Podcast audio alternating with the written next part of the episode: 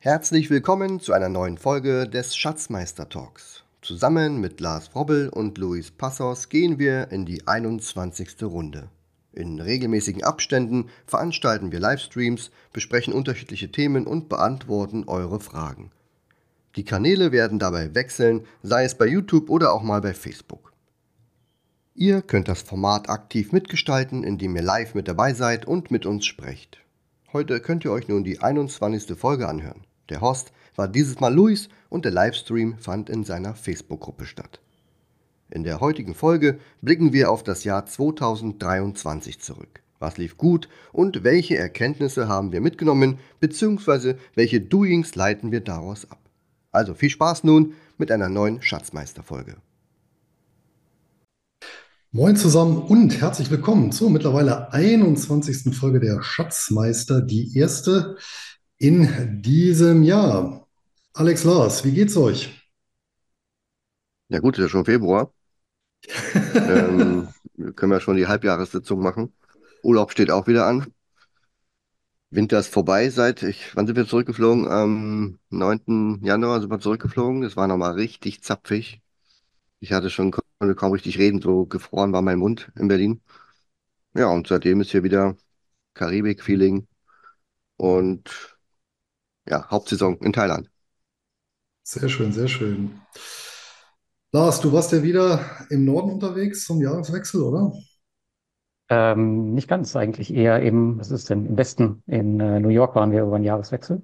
Das war ganz cool, war Ach, vom Wetter, okay. vom Wetter her, glaube ich, sogar besser. Wir hatten, glaube ich, echt eine schöne Zeit erwischt. erwischt. Wir hatten eine Woche komplett Sonnenschein. Ähm, das war richtig cool. Allerdings habe ich, in- ich war schon öfter in New York, aber ich habe es, glaube ich, noch niemals so voll erlebt wie da über einen Jahreswechsel. Also das war echt Wahnsinn. Also die U-Bahn war sowas von vollgestopft und nicht unbedingt zur, zur Rush Hour. ähm, war ich ein bisschen äh, negativ überrascht. Und natürlich die Preise, auch äh, der, der totale Wahnsinn, gerade in Manhattan oder so. Vielleicht ein paar Spartipps. Ähm, wir sind ja echt super günstig geflogen über Island nach New York. Ähm, da gibt's einen Flughafen, der heißt Stewart International, der ist äh, eine Stunde nördlich von New York, fährt man dem Zug hin äh, nach New York City. Und das ist äh, super entspannt, weil du bist in fünf Minuten durch die Immigration, musst keine zwei Stunden äh, am, am Kennedy-Flughafen irgendwie da an der Schlange stehen und kannst dann noch eine Nacht da übernachten. Äh, Beacon heißt der Ort, ist in der Nähe von Bergen, super schön, kann man auf jeden Fall machen. Und wenn man in New York City wohnen will, dann auf jeden Fall auch nicht direkt in der Stadt, sondern man kann auch über den Hudson fahren nach Jersey, da ist man direkt in einem anderen Bundesstaat und findet auch super günstige Unterkünfte. Also da wir echt, weiß ich nicht, für die Woche jetzt irgendwas, irgendwie 800 Euro oder so bezahlt. Das ging schon ganz gut. Und du bist in zehn Minuten mit dem Zug auch dann in New York City. Also nochmal ein kleiner Spartipp dafür. Also wir haben auch mal direkt am Times Square gewohnt. Also da konntest du mit Haus schon runter und warst du direkt da, wo man so kennt. Aber wir hatten kein Fenster. Es war so ein Raum, ähm, wo Das das Bett alle vier. Wände berührt. Abstellkammer, oder? Ja, ja, sowas war das. Ähm, aber gut, für, für die paar Tage New York hat uns das gereicht. Wir waren eh nur unterwegs. Aber ja, das ist schon ganz cool. Wir hatten übrigens auch, wo wir in Deutschland waren jetzt, ähm, auch eine Woche Sonne. Allerdings waren wir fast knapp über vier Wochen da. Das war dann doch ein bisschen doof und kalt. Das heißt, Alex, was hast du denn mit deiner Sonne? Ist doch, wofür brauchst du Sonne? Na, hier ein Weil bisschen es jetzt, Farbe. ge- weil es jetzt gewöhnt ist, ne? Der Körper braucht das dann. Und Sonne hat ja auch ein bisschen was mit Wärme zu tun. Ein bisschen was. Ja, ja, gut, aber man kann sich auch warm anziehen, oder? Also sehe ich jetzt nicht das Ja, große Problem. ja, Aber gut, ist vielleicht ein Thema für eine andere Session. ja. War denn die Deutschlandtour, Alex, nach so langer Zeit wieder in hiesigen Landen? Ja, das ist gar nicht so lange her. Ich glaube, wir waren jetzt in den letzten anderthalb Jahren dreimal da. War jetzt selber überrascht. Ähm, aber wir waren diesmal äh, auf Skifahren aus und das, und das erste Mal im Winter da. Nach sechs Jahren, glaube ich. Und das machen wir nicht so schnell nochmal. Also, dann hatten wir auch einmal den, den Beginn des, des Bauernstreiks an der Siegessäule. Das war auch nicht so prickelnd. Da hatten wir einen wichtigen Termin in der Botschaft. Äh, das war auch doof, aber dann, ähm, ja, war halt arschekalt, ja. Aber wir hatten zumindest in Bayern eine schöne Zeit, eine Ferienwohnung und ein bisschen Skifahren und so. Das mit dem, mit dem Bauernstreik, das, äh, da muss ich noch was Lustiges erzählen. Ähm, also ich gucke ja keine Nachrichten, ich habe das gar nicht mitbekommen. Und hier fuhren auch ganz viele Trecker in so einem kleinen Dörfchen rum. Und ich sagte zu meiner Frau, guck mal, Alex, hier, hier ist eine Parade. Ähm, bis ich dann am nächsten Tag erfahren habe, nee, das war keine Parade, die haben, die haben gestreikt. Äh, ja, so war das auch, ja. Ja, Ja, so ist das, wenn so man keine ist Nachrichten das. guckt. Ja, da wird man davon überrascht. Ja. War doch ganz friedlich hier und sind durchs Dorf gefahren mit Beleuchtung und so. Alles prima. Dann Also schlage ich vor, also, also in Berlin wurde mir nur gesagt, ja, das ist doch jeden Tag hier. Also offensichtlich ist äh, Berlin die Stadt der Demonstrationen und Streiks. Ähm, das kennen die da anscheinend nicht anders. Welche Statistik zu Berlin. Ich weiß nicht, ob euch die bewusst ist. Und zwar, es ist ja üblicherweise so, dass die Hauptstadt eines Landes in aller Regel ja auch das wirtschaftlich pulsierende Zentrum ist oder zumindest ein ganz bedeutendes Zentrum. Und es gibt so eine schöne Statistik, ähm, und zwar die wirtschaftliche Leistungsfähigkeit eines Landes ohne die Hauptstadt. Ja, das ist also beispielsweise Spanien ohne Madrid wäre halt minus 20 Prozent, äh, Frankreich ohne Paris minus 35 Prozent. Also es, ich weiß nicht, ob die Zahlen stimmen, aber so in etwa die Relation. Und in allen westlichen Ländern gibt es eben nur ein einziges Land, wo das nicht so ist. Das ist Deutschland. Deutschland ohne, ohne Berlin war dann irgendwie plus 4 Prozent. Ja, wollte ich gerade sagen, ja, war ich gerade stumm geschalten. Ich glaube auch, äh, merkt man da nicht so wirklich, ne? ob Berlin an oder aus ist. Mm, Nein, es ist halt ein großes schwarzes Loch, wo viel Geld reinfließt und äh, viele dumme Ideen raus. Ja. Oh Mann, ja. So, dann Leute, schlage ich vor, gehen wir doch in, in, in Medias Res zur, zum heutigen Themenschwerpunkt, also zu den finanziellen Aspekten, die wir heute besprechen wollen. Und äh, vorab noch ein paar Takte zu unserem Sponsor, den wir über das Jahr behalten haben. Und der Sponsor dieser Schatzmeister-Folge, das ist Freedom24. Und das ist ein kostengünstiger Broker, der sowohl per Online-Plattform als auch per App Zugang zu 15 großen Wertpapierbörsen in Amerika, Europa und Asien bietet und als Besonderheit eine Vielzahl von Multiwährungskonten anbietet, die durch die Bank weg recht attraktiv verzinst sind. Und auch hier kann man eben über die Steuerung der Laufzeiten, also nicht nur als Tagesgeld, sondern auch noch als Festgeld, den Zins noch ein bisschen in die Höhe schrauben. Ähm, Bemerkenswert an dem Broker, und das ist insbesondere für Einkommensinvestoren interessant, ist, dass dort all die schönen, ja, ertragsstarken ETF und äh, Closed-End Fund, also CEFs, ähm, erhältlich sind, die bei den inländischen Brokern alle gesperrt sind. Wer also derzeit nachweint, wo die noch problemlos handelbar waren, wenn ich mich recht entsinne, vor 2018, ja, der kann ja überlegen, zumindest dort auch ein Zweitdepot zu öffnen, um dort dann auch an diese Titel zu kommen. Und ich glaube, Lars, du bist ja Kunde dort, ne? Alex, weiß ich gar nicht. Das letzte Mal noch nicht. Ja, Und gerade nicht, ganz ja. lustig, dass du, dass du das erzählst, weil ich habe nämlich gerade parallel auch eine Order laufen. Ich bin gerade auf der Jagd nach dem BUI, äh, der Bui, äh, ja, Utilities and Infrastructure Trust und genau, läuft gerade parallel. ja, Deswegen. Ja. Und übrigens auch, was auch geht, die wirklich sehr kostengünstigen großen ähm, US-Giganten, ja, also so ein, wer den, wer den S&P 500 ETF oder den größten S&P 500 sich ins Depot holen will, das geht dort tatsächlich auch. Und zu guter Letzt auch Anleihefreunde, die kommen dort auf ihre Kosten und können bei Freedom 24 auch eine ganze Palette an Anleihen handeln. Und den Link zum Broker, den gibt es hier in den Notizen zum Podcast beziehungsweise Video. So, damit genug der Vorrede. Alex, wie ist dein Jahr gelaufen? Beziehungsweise, da wir jetzt auch den Jahreswechsel hatten, was hast du neu investiert? Was hast du desinvestiert? Oder von welchen Titeln hast du dich sogar getrennt? Ja, viel Bewegung gab es bei mir ja nicht. Bin ja immer so ein bisschen äh, zurückhaltend, weil ich ja eher so auf meine ähm, Signale und Indikatoren warte. Das war so im Herbst, da war ich ein bisschen aktiver.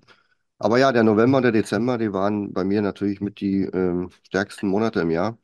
Ich schaue gerade mal rein, bei mir gibt, bei mir es zwei Zahlen. Also die reine Performance ähm, lief dann bei 6, Komma irgendwas. Steht jetzt hier nicht mehr. Und mit fleißiger Besparung habe ich es dann doch noch auf fast 15 Prozent geschafft. Also im letzten Jahr muss man sagen, ähm, war das eingezahlte Kapital praktisch ausschlaggebend für den Vermögenszuwachs. Performance leider nur 6%, aber die wurden dann auch praktisch letzte Oktoberwoche bis zum Ende des Jahres wurden die eingefahren. Das heißt, das halbe Jahr in der Mitte lief dann so bei plus minus null, mal ein Prozent, mal minus, mal ein Prozent plus. Und, das, und der Anfang des Jahres war auch eigentlich ziemlich stark, aber es wurde dann alles abgegeben. Und mein Jahr war eigentlich mehr so im Fokus des Dividendenwachstums. Äh, wie, wie, heißt es, wenn man Dividendenwachstum minus hat? Ähm, also bei mir waren es dann am Ende noch ähm, nur noch 7%. Das ist eigentlich ganz okay. Ähm, ein paar Ausfälle gab es. Und nach der Hochrechnung für dieses Jahr sollte das wieder ausgeglichen werden. Bin ich mal gespannt, wie das am Ende des Jahres aussieht. Ja, manchmal ist es halt so, dass Unternehmen irgendwie das nicht auf die Reihe kriegen. Ähm, in meinem Depot haben sich die, die Leute, die nicht mehr zahlen, äh, geändert. Also Disney zahlt ja wieder zum Beispiel. Ist zwar nicht so viel, aber immerhin kommt da wieder ein bisschen was. Und jetzt ähm, fällt äh, Fre Fresenius aus. Ähm, die dürfen aufgrund ähm, staatlicher Hilfen, die sie in Anspruch genommen haben, ähm, keine Dividende auszahlen. Also denkst du dir auch, ja, äh, wie kann man sich das, ähm, ich weiß gar nicht, es war auch ganz merkwürdig. Ich glaube, die haben nur 90 Millionen irgendwie, irgendwas mit 90 Millionen habe ich mal gelesen. Also wer, wer so wenig Geld vom Staat braucht und dann, naja, egal. Dieses Jahr werden sie keine Dividende zahlen, im nächsten Jahr dann hoffentlich wieder. Ich glaube, Bayer wird auch die Dividende streichen oder zumindest stark kürzen. Und das ist alles so ein bisschen, ja, wieder äh, Brandings, also ehemals Dick Asset, ist ja auch so ein Immobilienanbieter, äh, Immobilienbude, die haben auch äh, Dividende gestrichen. Und das sind so die drei, drei stärksten bei mir, die im letzten Jahr mit Ankündigung für dieses Jahr ähm, für diesen, also ich sag's jetzt mal trotzdem, für dieses gute Dividendenwachstum, dieses schlechte gesorgt haben. Aber ich kaufe nach und nach immer mal wieder welche zu. Ich habe ja den Vorteil durch die geringe äh, Steuerbelastung, dass bei mir netto ein bisschen mehr hängen bleibt als vielleicht ähm, in Deutschland. Und ja, bei britischen Werten zum Beispiel fällt gar keine Steuer an. Ja, ansonsten das Jahr ist nicht so gut gestartet, 1,5 Prozent Minus im Januar, aber gut, ist, ist manchmal so. Im, Im Verlauf des Jahres wird sich das sicherlich noch, noch mal anpassen. Da hat man ja zuletzt geredet, was wir für dieses Jahr erwarten. Äh, Alex, vielleicht noch jetzt interessanterweise jetzt auch zum Jahreswechsel, ist ja auch immer so Steuerthemen, die aufpoppen. Ähm, was du ja mal meintest, ist ja die Quellensteuer. Das ist natürlich sehr vorteilhaft, wenn man eine sehr geringe äh, Besteuerung der Kapitalerträge hat, sich dann zu konzentrieren auf Titel, die keine oder eine sehr geringe Quellensteuer haben, weil um die kommt man ja in der Regel nicht rum. Ähm, wie sieht das eigentlich generell aus in Thailand mit der Besteuerung von Kapitalerträgen? Ist das so eine Art ähm, südostasiatisches äh, Zypern? Ja, in der Tat. Also Thailand ist da schon ein ungeahntes Steuerparadies. Also meine Steuerquote auf Quellensteuern lag aufs gesamte Depot im letzten Jahr bei 8%. Also inklusive die, Quellensteuer. Ich habe ja nur Quellensteuer, genau. Aber bei den deutschen Ja, Werten ist es halt die, die voll, vollständige, die 26% und bei thailändischen Aktien sind es 10%, Amerika 15%, äh, Briten und Singapur haben halt null. Und durch den Mix, weil ich habe halt nur einen ganz kleinen Anteil in Deutschland, also mittlerweile nur 15 Prozent. Und du siehst ja die Aktien, äh, die Dividenden, die ausgefallen sind, sind auch wieder drei deutsche Unternehmen, die mich dann wieder nerven. Also äh, wahrscheinlich hätte ich da konsequenter ähm, sein müssen, so wie Lars ja auch, und äh, nach und nach den ganzen Kram mal raushauen. BASF steht ja auch noch so ein bisschen in der Schwebe. Ähm, ja, und der Mix meines Portfolios, ich glaube 50 Prozent, wobei ich kann ja mal nachgucken, das habe ich ja hier. Ähm, ja, 46 Prozent US, 15 Prozent Deutschland, 26 Prozent England, ähm, ja, dann noch ein bisschen Singapur hier, 1 Prozent. Thailand ist jetzt nicht aufgeführt. Ähm, ja, macht eben, dass ich eine tatsächliche Steuerbelastung von 8 Prozent nur habe. Und das ist eigentlich ganz praktisch. Ähm, auch aufgrund Doppelbesteuerungsabkommen mit Amerika und Thailand und so. Wenn du deinen Wohnsitz in Thailand hast, dann kannst du es bei deinem Broker, gerade bei CapTrader oder so, ganz normal angeben oder auch bei Freedom, habe ich jetzt auch gemacht, haben die auch alles akzeptiert. Also, das ist schon ganz nice, ja. Ist denn bei dir die Quellensteuer eine Kennzahl, die du mit berücksichtigst bei deinen Anlageentscheidungen oder sagst du, äh, ich lasse die erstmal außen vor und wenn es dann eben keine Quellensteuer ist, ist gut und wenn es dann eben 15 Prozent sind wie in den USA, ist das okay, aber mir kommt, das, das Asset ist mir selber wichtiger als jetzt der Steuersatz. Naja, der Home Bias ist ja so, dass du dich bei deutschen Unternehmen vermeintlich äh, besser auskennst, ähm, höheren Informationsgehalt hast im täglichen Doing. Deswegen habe ich natürlich auch bestimmte Werte im Depot, ähm, auch wenn sie mir 26 Prozent äh, Steuern abziehen. Aber da versuche ich dann den Betrag klein zu halten. Ansonsten verzichte ich auf alles, was eigentlich über 15 Prozent liegt, weil es für mich dann irgendwie keinen Vorteil ergibt. Ähm, außer ich habe jetzt mal, ich habe ja auch eine Roche bei mir im Depot, ja. Ähm, da hole ich mir jetzt die Schweizer. Quellen, da hole ich mir jetzt, da hole ich mir jetzt die Quellensteuer in der Schweiz auch nicht zurück, weil es ist schwierig hier äh, zu einem thailändischen Finanzamt zu gehen und sich einen Stempel zu holen. Es würde sicherlich irgendwie möglich sein, aber das, das rechnet sich überhaupt nicht vom Aufwand her. Deswegen, also sowas nehme ich dann im Kauf, wenn es wirklich ganz, ganz klein ist. Ja, und 15 Prozent deutsche Werte, das reicht mir eigentlich mittlerweile. Und wenn es auch nochmal abschmilzt, ist es auch noch okay. Und der Rest, also Briten und, also wenn ich, und selbst wenn ich nur 15 Prozent auf alles hätte im Schnitt, wäre auch okay. Also, also ich bin ja jetzt nicht so steueroptimiert unterwegs, dass ich jetzt irgendwas suche, was irgendwo gen Null läuft oder so, sondern vielmehr ähm, muss einfach das Gesamtdepot vernünftig gut aussehen. Ich habe keine Franzosen und keine Spanier, keine Italiener. Das ist mir alles too much und zu, entweder zu aufwendig oder zu, zu hohe Steuerbelastung. Weil ich habe ja diesen Vorteil, das will ich ja auch nutzen, weißt Das bietet sich ja gerade so förmlich an. Aber du Und kannst der, und der auch, zweite ähm, Punkt, und der zweite Punkt ist ja nicht nur die Quellenbesteuerung, sondern auch die Gewinnbesteuerung. Das gibt es ja, glaube ich, da bist du wahrscheinlich besser informiert, Luis. Äh, Aktienkurs, Gewinnbesteuerung gibt es, glaube ich, auch nur in drei Ländern auf der Welt, oder? Also Also auf jeden Fall in so. Deutschland, ja. Auf jeden Fall in Deutschland, ja. Und das ist natürlich auch, gerade wenn du, wenn du ein höheres Depotvolumen hast und dann mal so eine Aktie verkaufst, guck mal, bei mir liegt eine Broadcom im Depot, die habe ich 2018 gekauft, das ist die ist schon bei über 400 Prozent mit Dividenden, ja. Aber lassen wir mal nur die 400 400 Prozent, wenn es nur Kurs wäre, ja. Dann weißt du, da brauchst du schon einen Taschenrechner, um das auszurechnen, wie viel der deutsche Staat von dem Gewinnanteil, weil er das Risiko mit dir zusammengetragen hat, äh, des Investments, äh, sich dann noch einverleibt. Das sind schon Ja, Zahlen, muss ich schon sagen. Kann man gut finden, aber ähm, ich glaube, jeder würde gerne darauf verzichten, wenn man es könnte. ja, gut, für diese Last der Verantwortung, die da die öffentliche Hand übernimmt, unter der sie regelmäßig fast zusammenbricht, kann man schon Absolut, Anteil, absolut, ja. Anteil verlangen. Ja. Lars, dein Fazit für 2023. Ich meine, du bist ja ein bisschen breiter aufgestellt, was die Anlageklassen angeht, als wir. Ja, auf jeden Fall. Ich wollte gerade den Alex mal fragen, bei den, bei der Quellensteuer, hast du da Probleme mit deinem Wohnsitz, die, also wenn du jetzt zurückfordern würdest, könntest du das ganz normal, als wenn du auch in Deutschland sitzen würdest, ja? Also das ginge schon. Nochmal, habe ich nicht ganz verstanden, kannst du nochmal sagen? Ich sag, wenn du die Quellensteuer zurückfordern würdest bei in bestimmten Ländern, dann kannst du das auch ganz normal aus Thailand. Also es ist jetzt kein, Das ist der gleiche Prozess, den du wahrscheinlich auch machst. Du drückst dir das Schweizer Formular aus, füllst es aus, aber man muss dann meistens über den Broker, ähm, das wäre jetzt nicht das Problem, aber über die Behörde, die dir denn das hier bestätigt, irgendwie einen Stempel holen oder sowas. Hm. Ähm, bei der Schweiz soll- ist es ja so. Und also Freunde von mir aus Partei machen das.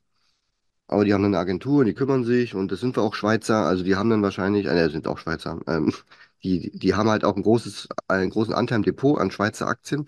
Wenn du da ein gewisses Volumen hast, wo ich sage, keine Ahnung, ich krieg 500 Euro oder 1000 Euro Dividende zurück aus der Schweiz, dann gehe ich da hin, gebe es ab, hole es wieder rüber, den Stempel und so weiter. Aber das, ich bin da kein Freund von. Also dann nehme ich entweder die 35 Prozent dann Kauf bei Roche und das ist jetzt eine Position bei mir im Depot und ich komme ja inklusive Roche, komme ich ja auf 8%. Also deswegen, selbst wenn ich auf 12 kommen würde und nochmal mir Novartis und Nestle hole und noch, keine Ahnung, nochmal fünf deutsche Werte, ähm, Hm. das, da, da, da spare ich eher Quellensteuer, wenn, wenn Fresenius und Bayer die Dividende streichen. Das ist dann für mich, fürs Depot ist es dann einfacher zu rechnen.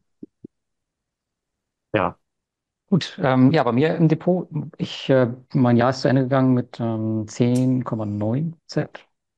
Also eigentlich, eigentlich ganz okay. Ich habe äh, wahrscheinlich wie ihr auch die, die meiste Performance natürlich im November, Dezember gemacht.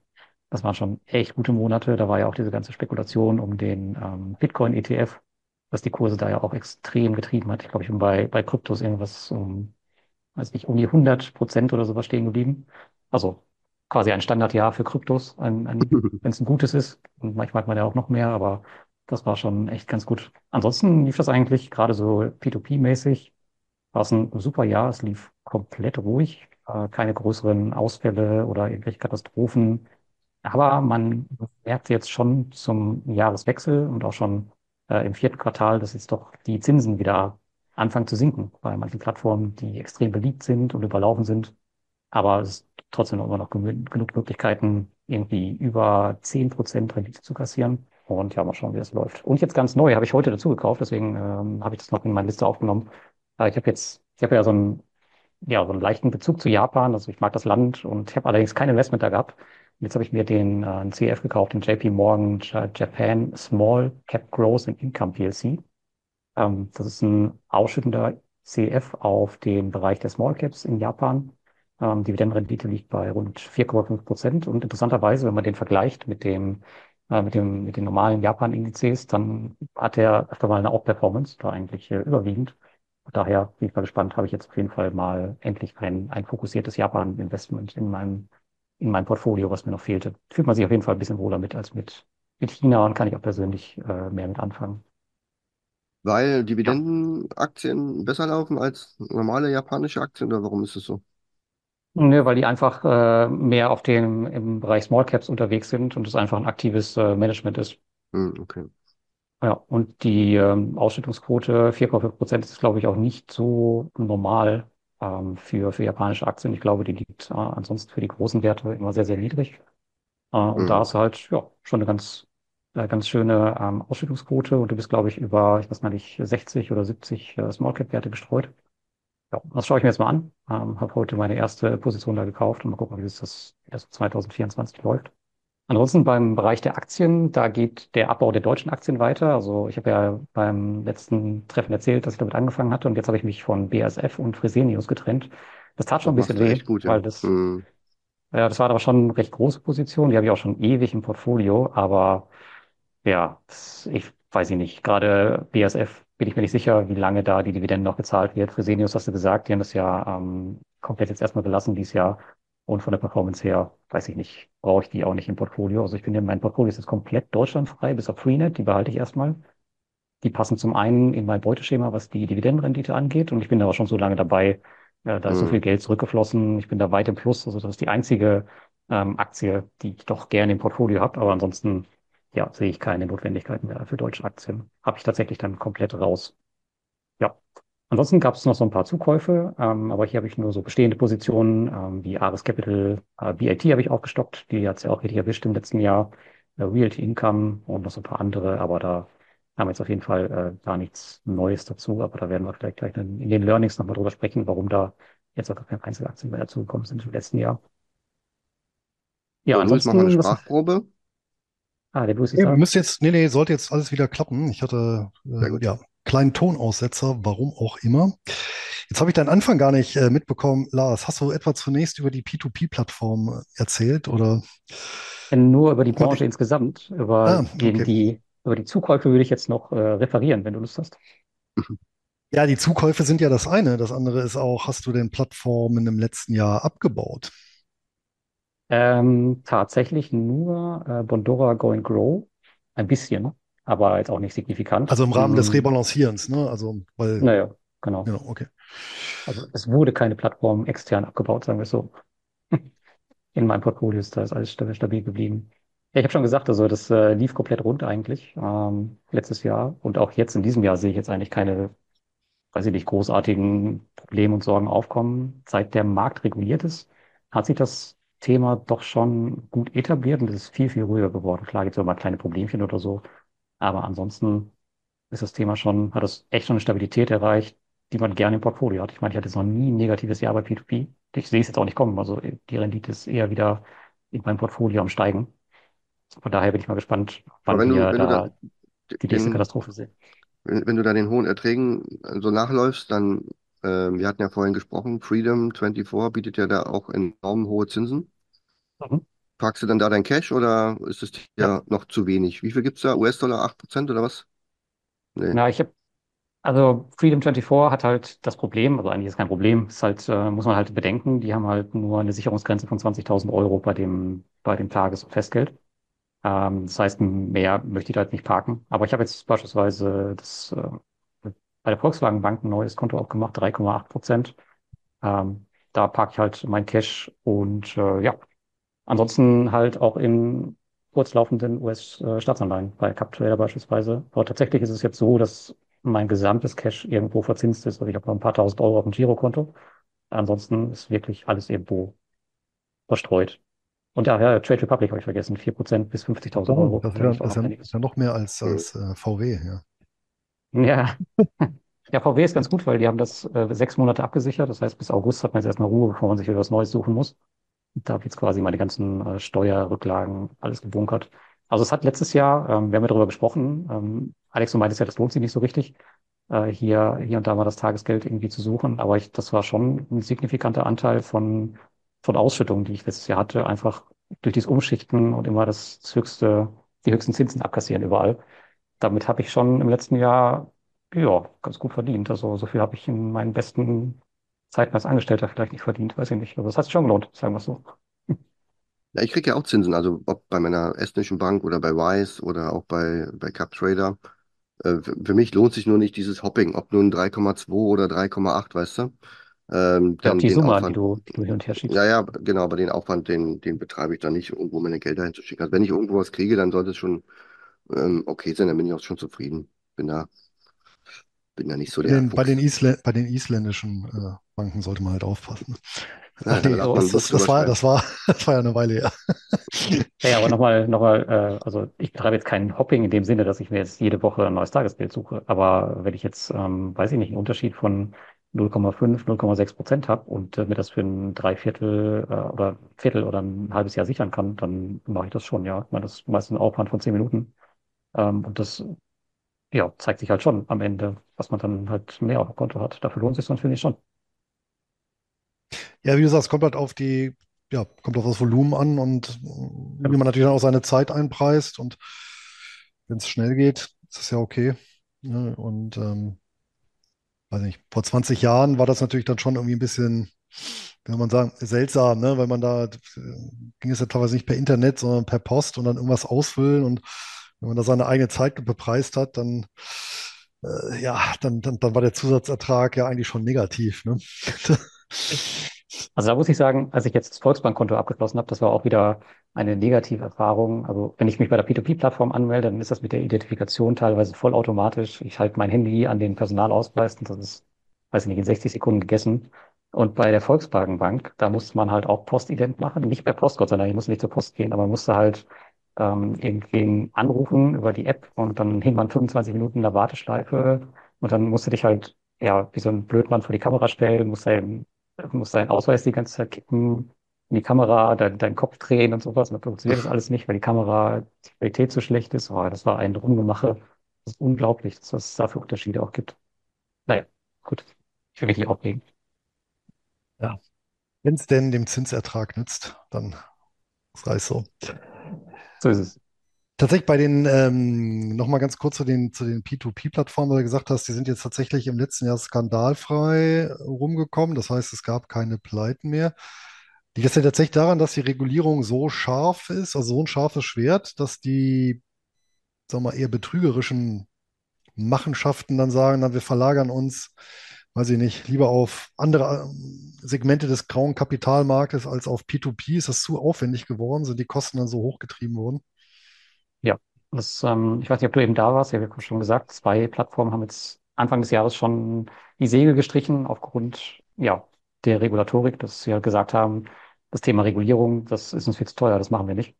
Und Mhm. deswegen ähm, arbeiten die jetzt die alten Projekte ab und da passiert halt dann nichts mehr und die Plattformen sind dann halt down. Ähm, ich glaube tatsächlich, der Aufwand ist zu groß für Scammer, das noch mitzumachen. Das heißt also, wenn man jetzt auf einer regulierten Plattform investiert, dann ist man, glaube ich, von der Scam-Seite her, klar, es kann immer noch eine Miese-Plattform sein, du kannst immer noch dein Geld verlieren, aber dass du jetzt an Betrüger gerätst, da würde ich sagen, die Wahrscheinlichkeit ist schon äh, sehr, sehr deutlich gesunken. Keine 100 Prozent, klar, aber das würde mich schon wundern, wenn ich jetzt auf einer von meinen Plattformen, die reguliert sind, wenn das noch äh, eine davon ein Scam sein sollte. Ich erinnere mich an dieses legendäre Interview, das ihr gemacht hattet jetzt im P2P-Café, das glaube ich auch Ende des Jahres, wo ihr auch so einen Hörer hattet, der ganz extrem diversifiziert war. Bei dem war jetzt aber die Rendite nicht äh, so sonderlich gut. Wie, wie erklärst du denn das eigentlich? Hat er einfach nur Pech gehabt oder ist es schon so, das habe ich jetzt auch schon in der Retrospektive öfter gefragt, ob man da tatsächlich in dem Bereich zumindest einen Vorteil hatte, wenn man dort Plattform-Picking betrieben hat und die wirklich ja, durchleuchtet hat und auf bestimmte Kriterien geachtet hat bei den Plattformen. Ja, also du meinst den Dirk? Also der hat tatsächlich, also er bezeichnet sich selbst als den schlechtesten P2P-Investor aller Zeiten, weil er hat wirklich, glaube ich, ich glaube, bis auf eine Plattform oder so hat er wirklich jeden Scam mitgenommen. Ähm, ich glaube, unterm Strich ist aber trotzdem noch ein Plus, aber klar, die Rendite macht sowas natürlich äh, kaputt. Und von der Arbeitszeit oder die Zeit, die er in irgendwelche, weiß ich nicht, Anwaltsdiskussionen oder so reingesteckt hat, davon wollen wir gar nicht reden. Aber klar, solche Fälle gibt's halt auch. Aber bei mir war es halt nur ein Scam, den ich mitgenommen habe, wo ich äh, Geld verloren habe, Gott sei Dank auch nicht signifikant. Aber ansonsten habe ich hoffentlich meine, meine Hausaufgaben bei den anderen Plattformen gemacht, klar. Ja, dann ergänze ich gerne meine Erkenntnisse aus dem Jahr 2023. Im klassischen ähm, ja, Stockbereich, also Aktienbereich beziehungsweise ETF, CEF-Bereich, da wird sich das nicht wesentlich von, von, von Alex und Lars unterschieden haben. Am Ende ist ein kleines Plus im einstelligen Prozentbereich in den Depots rausgekommen. Mal ein bisschen mehr, mal ein bisschen weniger. Da war jetzt auch nichts Spektakuläres dabei. Der Tech-Boom, der natürlich ähm, Ende des Jahres nochmal getrieben hat, der ist weitestgehend an meinen Positionen vorbeigelaufen. Ist auch nicht weiter tragisch. Ähm, das war wahrscheinlich bei uns allen so, sofern wir eben nicht techlastig investiert waren. Äh, was äh, sehr gut gelaufen ist, muss man nicht sagen, war das Optionsdepot. Das war wirklich satt im Plus. Trotz einer konservativen Strategie waren es insgesamt äh, 26 Prozent. Und das lag natürlich daran, dass, was heißt natürlich, das lag daran, dass nach dem sehr schlechten Jahr 2022, ähm, wo ich allein was die Optionsprämien anging, sieben von zwölf Monaten waren da negativ, also nur fünf positive Monat, Monate. Und jetzt im Jahr 2023 waren eben ähm, zehn positive Monate gegen zwei negative. Und das unterm Strich, ja, macht sich natürlich ganz, ganz deutlich ähm, im Cashflow bemerkbar. Dazu muss ich sagen, also auch zwei, 2022 war jetzt Jammern auf einem relativ hohen Niveau, weil der insgesamt der Cash-Ertrag hier immer noch positiv war in einem sehr schlechten, insgesamt sehr schlechten Jahr. Und 23 war aber dafür halt sehr, sehr gut. Und, ähm, und, das, und das wirklich mit im Prinzip einfach stramm durchgezogenen Strategien. Und das ist natürlich wieder so ein bisschen der Beleg, ja, dass eben da darauf ankommt, einfach auch äh, gerade in dem Bereich eine begonnene Strategie halt wirklich durchzuziehen, nicht permanent zu wechseln, nicht auszusetzen, nicht die Flinte ins Korn zu schmeißen, sondern hier eben auf die Macht der großen Zahlen und der Regression zum Mittelwert zu setzen. Das ist ja letztendlich irgendwo ein Spiel mit Statistik. Und wenn man dann eben lang genug durchhält, dann spielt die einem wieder in die Hände. Und wer eben ja, 2022 nicht die Flinte ins Korn geworfen hat, der wurde dann eben belohnt im Jahr 2023, wobei halt äh, auch hier muss man sagen, der November und der Dezember herausragend äh, gut waren. Und der Januar hat sich dann auch so dann fortgesetzt in dem Aufwärtskanal, in dem wir momentan sind. Und von daher, das war bei mir so der ganz wesentliche Renditetreiber, äh, das Optionsdepot. Und ansonsten, wie gesagt, Aktien, ETFs, CEFs, ja, so niedriger einstelliger Prozentbereich plus. Und insgesamt ist das für mich ein Jahr, was in Ordnung war. Ist denn bei den, bei den CEFs bei dir irgendein Bereich oder äh, eine Industrie, wo du sagst, das ging besser als, als andere CEFs vielleicht? Irgendein Bereich? Ein Spezialgebiet? Puh, ein spezieller Bereich. Äh, naja, wa- was, was äh, dann auch letztendlich gut gelaufen ist, ist natürlich so alles so diese ganzen, diese Business Development Companies, ne, weil äh, spätestens ab dem Zeitpunkt, wo dann die Zinswende zurück nochmal gewendet wurde, also als diese berühmte Rede war, ähm, wo, äh, wo dann angekündigt wurde, ja, dass das jetzt war und oder voraussichtlich und im neuen Jahr gibt es dann auch wieder Senkungen. Ab da war ja im Prinzip so der, der, der, der, der untere Umkehrpunkt erreicht. Und da haben natürlich ähm, gerade die Business Development Companies äh, stark von profitiert. Einfach deswegen, weil die in eher kleinere, zinssensible Werte mh, investiert sind, ja, in den Mittelstand. Und der hat natürlich vorher extrem Prügel bezogen. Wenn man sich hier mal beispielsweise den, den Russell 2000 Index anguckt, da sind ja dann im Gegensatz zum S&P 500 so die, die, die kleinen Small Caps drin. Ja, und wenn man sich vorstellt, Mittelstand ist ja noch mal kleiner, nicht börsennotiert. Also da, ähm, äh, da hat schon ganz gewaltig geknirscht und ähm, dementsprechend äh, sind ja insbesondere die kleinen Werte dann äh, im Herbst und Winter dann äh, abgegangen. Ne? Also ähm, das war natürlich so ein Bereich, der besonders von der Wende profitiert hat. Hm, Immobilien auch ein bisschen, aber nicht so stark. Also hier kann es natürlich sein, dass noch so ein paar andere Aspekte mit reinspielen. Aktuell in den USA beispielsweise die äh, wird viel diskutiert über Krise an, bei den Gewerbeimmobilien, insbesondere Büroimmobilien, dass den Sektor da noch so ein bisschen belastet.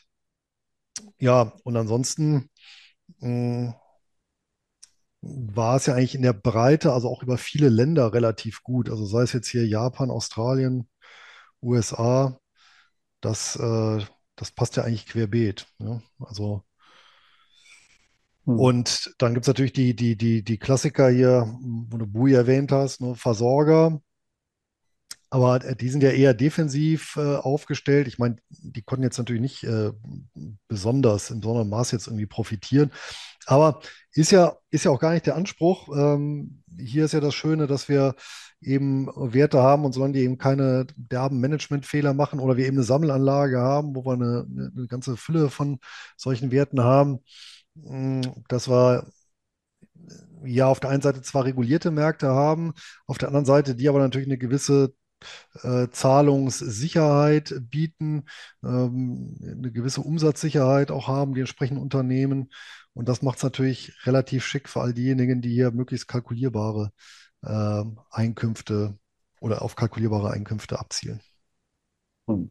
Bei den Immobilienbereich, den habe ich tatsächlich auch bei mir bemerkt. Ich glaube, der hat war mal 2023, gab es mal einen Monat, da war er so bei minus 19, also meine CEFs in dem Bereich, aber die haben fast alles, bis auf 0,5 oder 0,6 Prozent bis zum Jahresende wieder aufgeholt. Das war Ja, auch einfach eine, ja, schön zu sehen, dass das wieder zurückgekommen ist. ja, Aber äh, gut, da das sieht man könnte, könnte mal, sich natürlich, könnte sich natürlich jetzt wieder ändern, weil wir haben ja eben schon darüber gesprochen.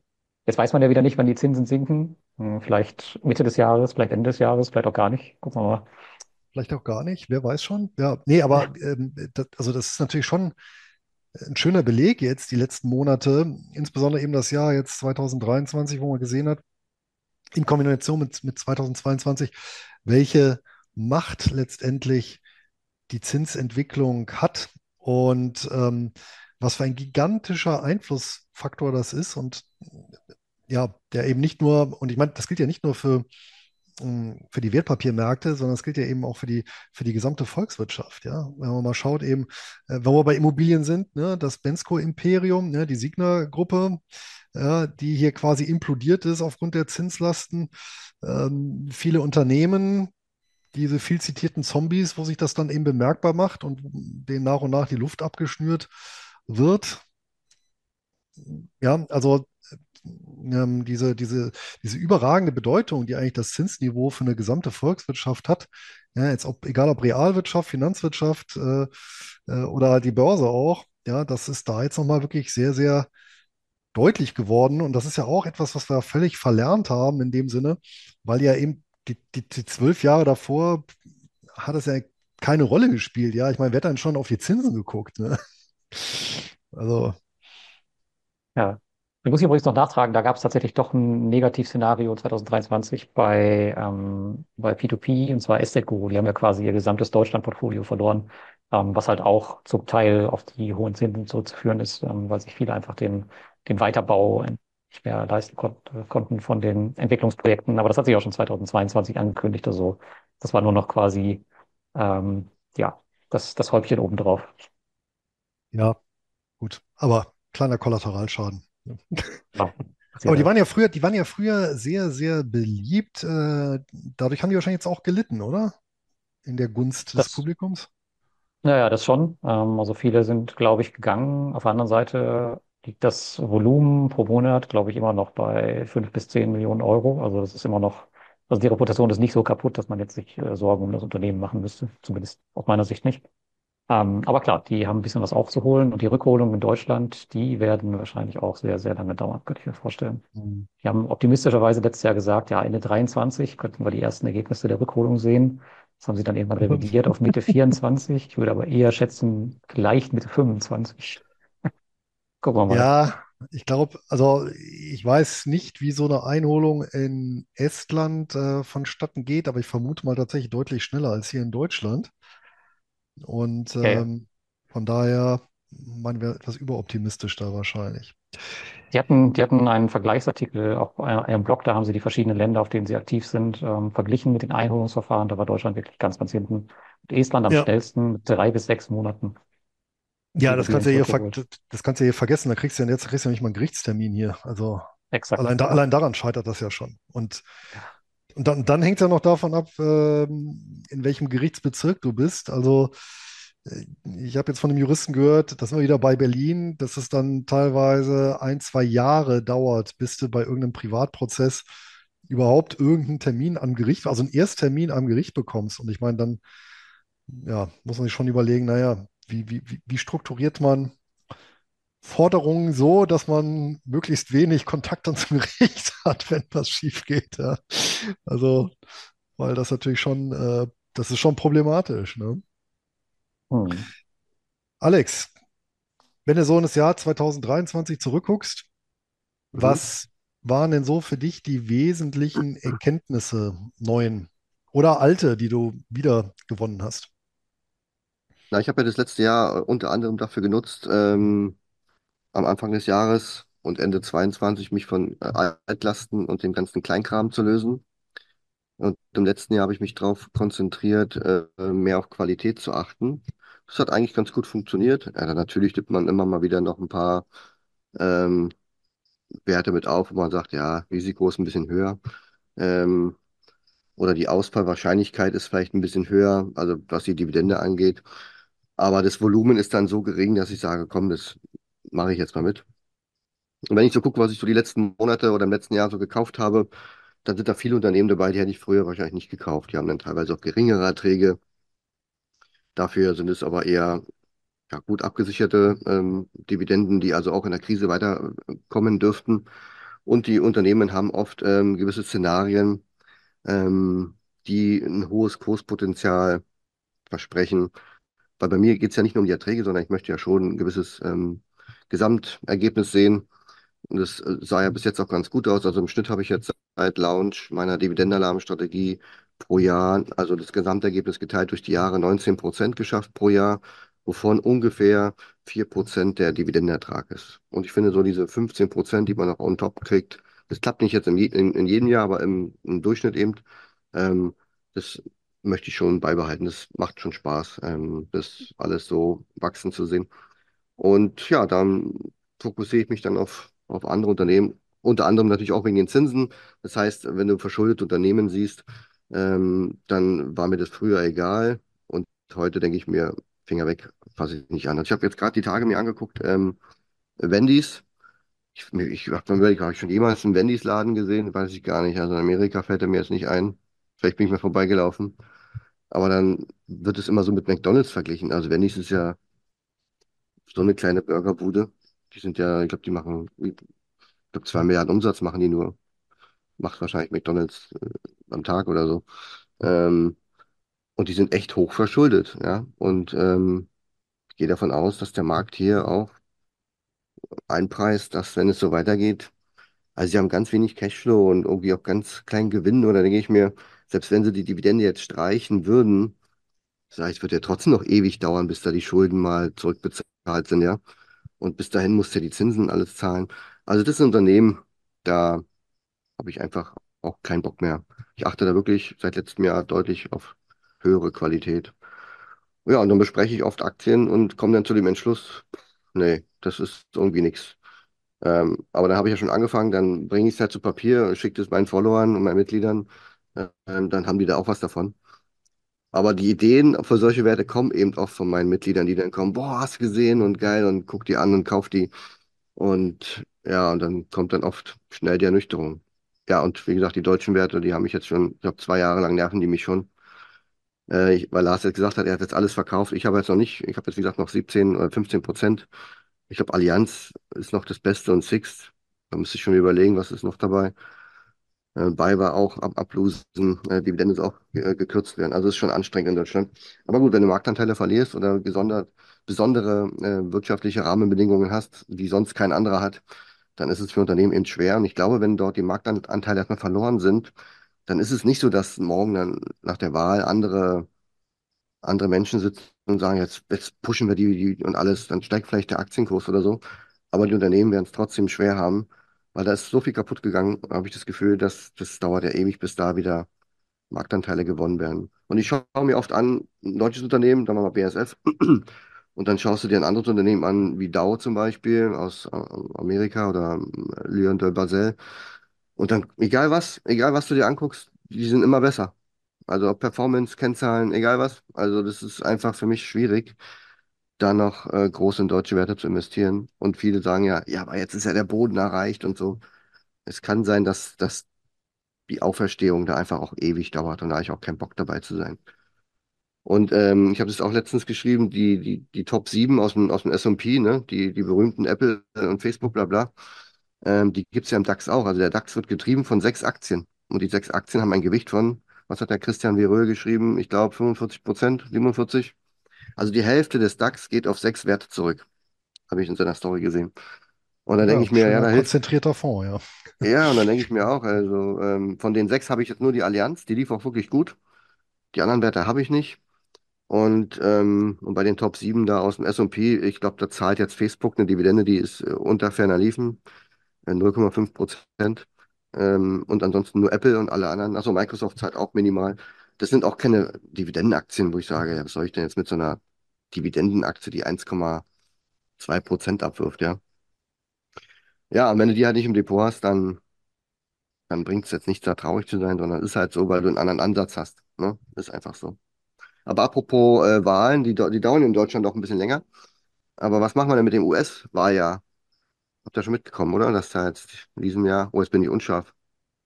Jetzt habe ich mich zu, zu schnell bewegt. Ja, was sagst du denn nun? Wie, wie die geht's denn weiter bis nicht. zur Wahl? Politische Börsen haben kurze Beine, weißt du doch. Also, Ja. das interessiert mich eigentlich nicht, ob gewählt wird. Und letztendlich ist es auch bei, also das, das verstehe ich ja sowieso nicht, diese, dieses, die- dieser, dieser Personenkult, der auch gemacht wird im Positiven wie Negativen bei US-Präsidenten, äh, wobei dahinter doch ein, ein gigantischer Apparat an Institutionen steht, ja. Also selbst wenn ein Engel da, und das soll ja auch so sein, deswegen ist ja die Verfassung auch in den USA ja so gestrickt, egal ob ein Engel oder ein Teufel dort äh, Präsident ist, ja, dass sich das eben nicht eins zu eins durchwirkt. Ja? Also, dass es eben nicht den, ähm, ja, wie soll man sagen, äh, keinen absolutistischen agierenden Herrscher gibt, der dort äh, schalten und walten kann, ja, wie er möchte, sondern dass es eben ein institutionelles Geflecht gibt, mh, was eben, ja, die Macht, äh, so gut es geht, eben verteilt. Ne? Das ist natürlich gut. Äh, Politik dann auch immer ein Stück weit danach trachtet, das auszuhebeln, geschenkt. Aber es funktioniert ja ganz gut und von daher finde ich, finde ich halt diesen Personenkult immer absurd. Nach dem Motto, wenn der eine drankommt, oh, dann, dann wird alles schlecht, gut ja? oder wenn der andere drankommt, dann wird es ganz schlimm. Ja, das ist ja, das ist ja nie so. Ne? Also von daher, das, also ist mir eigentlich völlig egal. Das Einzige, was natürlich gibt, gibt diese saisonalen Effekte, dass natürlich so ein, Wahljahr, glaube ich, und, und, und Nachwahljahr eher gut laufen. Ne? Und also ich, ich habe es schon wieder vergessen. Und äh, ein mm, Zwischenwahljahr läuft, glaube ich, nicht so gut. Aber das sind natürlich auch jetzt, pff, ja, so Effekte kann man sich auch fragen, wie lange mm. tragen die? Und das ist jetzt hier, ne, wie beim anstehenden Super Bowl, da gibt es ja auch diese Regel, ne, wenn die, die eine, der Pr- Repräsentant der einen Liga gewinnt oder der anderen und äh, in dem einen Fall stehen die Chancen dann besser, dass die Aktien mehr gut laufen. Das ist natürlich, das ist natürlich Humbug, ne? Al- Darauf Also bei der Politik, also, also bei der Politik finde ich sowieso mal äh, merkwürdig, wie im, ob nun gelb, rot, grün, rechts, links, oben und unten. Für mich wäre viel wichtiger, wenn, wenn Personen Posten besetzen, die da irgendwie signifikantes Know-how haben. Weißt du? Ja, Also, also die von der Leyen war für mich die perfekte Familienministerin. Ja, ich glaube, die hat sieben Kinder oder so. Dann sage ich, komm, setz sie da hin. die, die wird wissen, wovon sie was macht, ja. Und dann gibt es Leute, die haben von bestimmten Themen einfach gar keine Ahnung, ob nun Verteidigung oder was auch immer. Aber in anderen Mhm. Ländern guckst du dir, da wird irgendein General, Minister, keine Ahnung, der war dann jahrelang in der Armee und, und, und, und, und wird dann Minister. Und dann bei uns denkst du dir, okay, die Suppenliese da, keine Ahnung, die übernimmt es, äh, hat nichts anderes abbekommen. Und so ist es ja mit ganz vielen, ja. Ähm, bei, bei Jens Spahn habe ich jetzt letztens gelesen, ähm, äh, der war ja Gesundheitsminister und jetzt stand da irgendwie Verteidigungsexperte im Interview unten drunter so. Ich dachte, ach, ist ja schon Verteidigungsexperte. Der kann ja Experte für alles, kann der ja sein. Also, ähm, und das ist manchmal so ein bisschen, und dann kommen auch diese, diese Widersprüche in der Politik so zustande, wenn die dann irgendwo Interviews geben und irgendwas machen oder irgendwelche Gesetze verabschieden und du denkst dann immer, boah, krass, irgendwie schwierig manchmal zu verstehen. Das ist das, was mich mal so ein bisschen aufregt und, aber gut, man kann es ja eh nicht ändern. Also, also ich hier hinten sowieso nicht. Hier unten, Deswegen, hier ich bin, ich bin, ich bin für die Minions und in dem Sinne, Lars, was sind denn deine Erkenntnisse aus dem vergangenen Jahr? Ja, danke, dass wir das Politikthema jetzt beenden. Ich glaube, sonst haben wir viele böse Kommentare unter dem Video. Ich kann es jetzt schon sehen. Ähm, ja, ich war so ein bisschen enttäuscht bei mir von meinen Einzelwerten, ähm, auch wenn die zum Jahresende eigentlich ganz gut abgeschnitten hatten. Aber es ist egal, in welches Jahr ich schaue. In den letzten ähm, Jahren, solange ich mein Aktienportfolio habe, ich habe jetzt 30 oder ich hatte 30 Einzelaktien. Ähm, es gab immer in irgendeinem Jahr irgendeine Katastrophe bei irgendeinem großen, unter, größeren Unternehmen oder ein Unternehmen, wo ich sagte, wo ich dachte, okay, da wird wahrscheinlich nicht viel passieren. Äh, Im letzten Jahr war es ja der Medical äh, Properties Trust, äh, wo halt ja so, ein, so, so eine, so eine Reihe Dominosteine gab, die zusammengefallen sind und am Ende stand dann, weiß gar nicht, wie viel es war, minus 50 Prozent da oder minus 60. Sind wir schon doch ganz schön happig. Und irgendwie ist in jedem Jahr sowas. Ich glaube, jetzt dieses Jahr sieht so aus, als wäre es äh, Archer Daniels Midland, die ja jetzt ihre, ihre, ähm, ihren Quartalsbericht verschoben haben, die ja, glaube ich, auch schon ja, direkt zum Jahresanfang 20 Prozent Minus äh, draufgesetzt hatten. Ähm, das macht gefühlt nicht so viel Spaß und ein bisschen meine Erkenntnis ist daraus, dass ich mich auf jeden Fall äh, zukünftig immer mehr in den Bereich Sammelanlagen ähm, vorbewegen werde oder, oder den fokussieren möchte, weil ich einfach dieses Einzelwertrisiko, äh, je älter ich werde, nicht mehr tragen möchte. Und ich habe auch gar keine Lust, viele Aktien ständig zu monitoren und du kannst es am Ende, sowas kannst du sowieso wahrscheinlich nicht Gänze vorhersehen.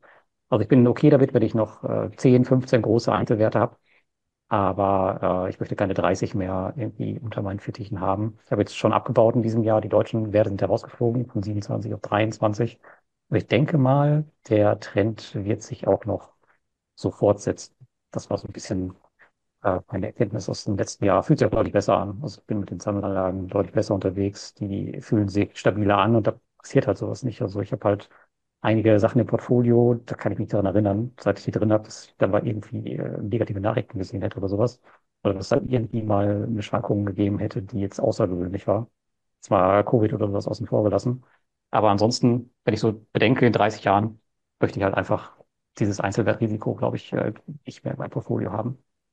Ähm, eine zweite Erkenntnis, die gab es aus dem P2P-Umfeld. Also ich bin ja jetzt schon viele, viele Jahre dabei. Ich glaube, ich bin jetzt im, habe ich angefangen 2014, das müsste dann das zehnte P2P-Jahr sein. Und ich habe jetzt ja bald 400.000 Euro investiert in verschiedene P2P-Plattformen.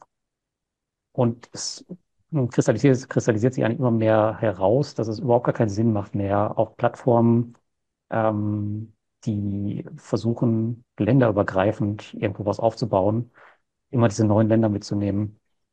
Äh, wir haben da eben schon das Beispiel Estate Guru gehabt, da wo die Auswahlquote in Deutschland äh, bei äh, nahezu 100 Prozent liegt. Und ich weiß noch, wie sie es damals groß angekündigt haben, mit einem Event in der Botschaft und Live-Übertragung und so. Und zwei Jahre später haben sie dann die Kreditvergabe in Deutschland komplett beendet und wollen das Thema am liebsten auf Tisch haben.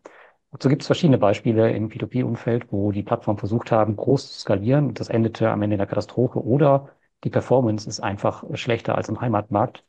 Und so ein bisschen meine Erkenntnis ist daraus, dass es viel, viel besser ist, einfach bei den Heimatmärkten zu bleiben, zum Beispiel in Estland. Ähm, der Heimatmarkt von, von Esseco, der haben eine Auswahlquote von 10 Prozent. Und plattformübergreifend liegt die Auswahlquote bei rund 48 Prozent. Klar, da ist dieses deutsche Portfolio mit drin. Aber selbst in, in Litauen oder in Finnland, da liegen die ähm, auch weit drüber. Von daher ist es immer ganz gut, zu Hause zu bleiben. Jetzt habe ich beispielsweise auch eine neue Plattform hinzugenommen. Äh, Fintown heißt die. Die konzentrieren sich auf Mietimmobilien in Tschechien und sogar noch fokussierter in Prag, also nur in der Hauptstadt. Und da wird man wahrscheinlich solche, solche Teamprobleme nicht haben, dass man nicht das Know-how hat, ähm, was man halt ja einfach zu Hause vor der Haustür hat. Und ich glaube, das ist auch so eine Erkenntnis, dass ich mich da in Zukunft im P2P-Bereich so ein bisschen ähm, mehr drauf fokussieren möchte und ein bisschen mehr darauf achten möchte, ob ich da wirklich jeden Trend mitmache oder jede Skalierung von Unternehmen. Und die Unternehmen feiern das ja immer super, wenn sie immer, immer größer werden und ähm, neue Marktanteile bekommen. Aber ich sehe das halt für mein eigenes Investment zumindest zunehmend kritisch und ich werde definitiv nicht mehr unbedingt immer der Erste sein, der in den neuen Ländern, Märkten mit dabei ist. Ja. Das Ja, sind meine beiden Erkenntnisse aus dem letzten Jahr.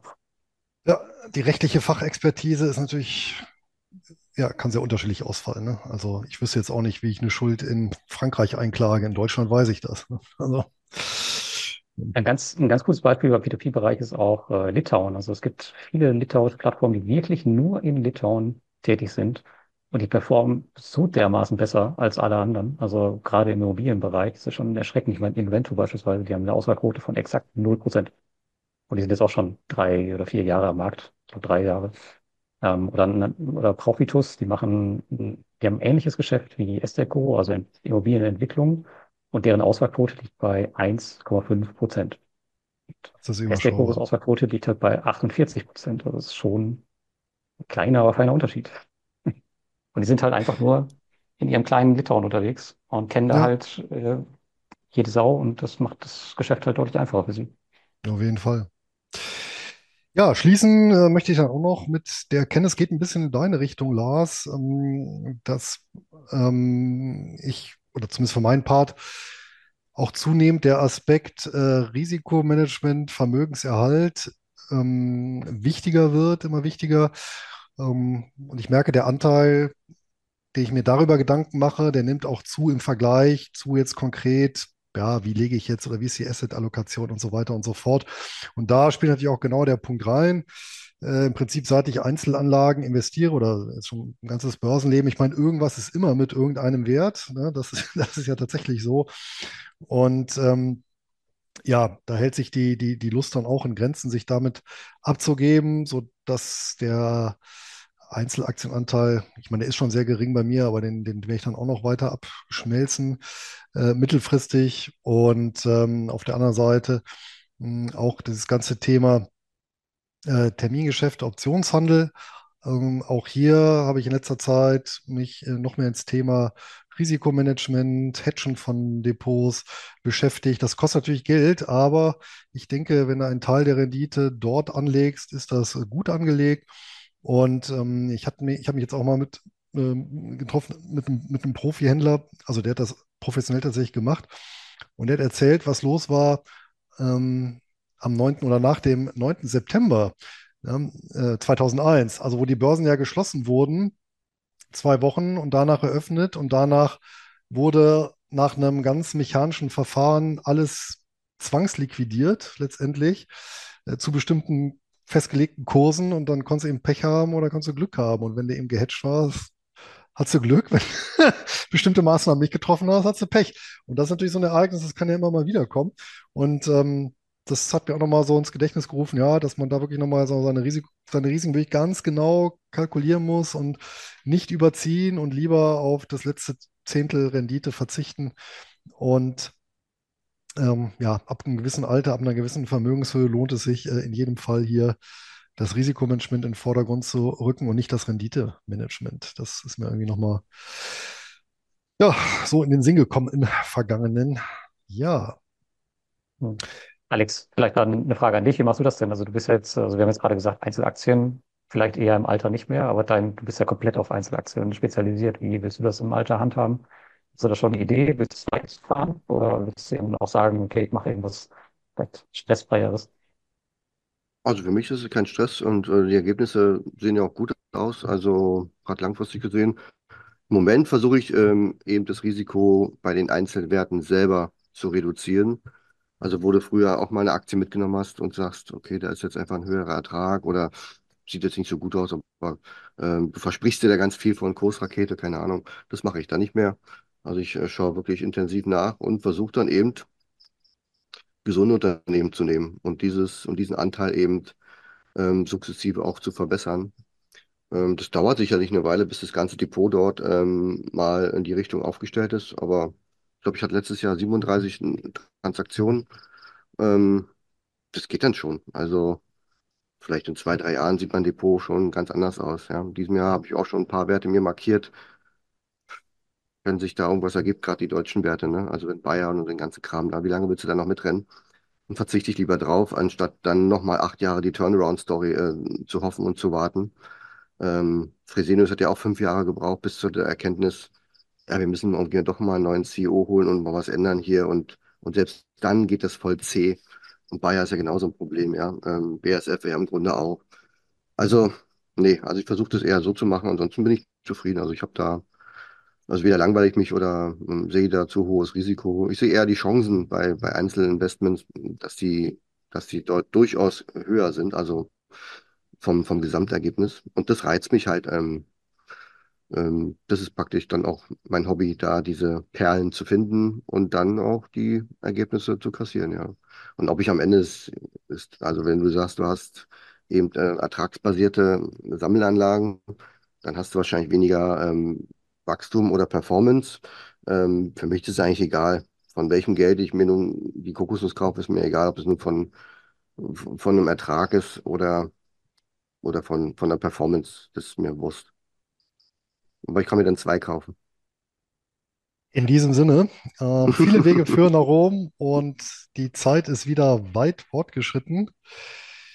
Ich schlage vor, wir machen an der Stelle den Sack zu und sind dann wieder für euch da in zwei Monaten, dann mit einem neuen Thema. Wenn ihr Vorschläge habt, wenn ihr irgendwelche Punkte habt, die ihr von uns hören möchtet, schreibt es in die Kommentare in unsere Gruppen oder schreibt uns direkt an. Das nehmen wir gerne auf. Und ansonsten wünsche ich euch noch einen schönen Abend, eine gute Nacht und bis zum nächsten Mal.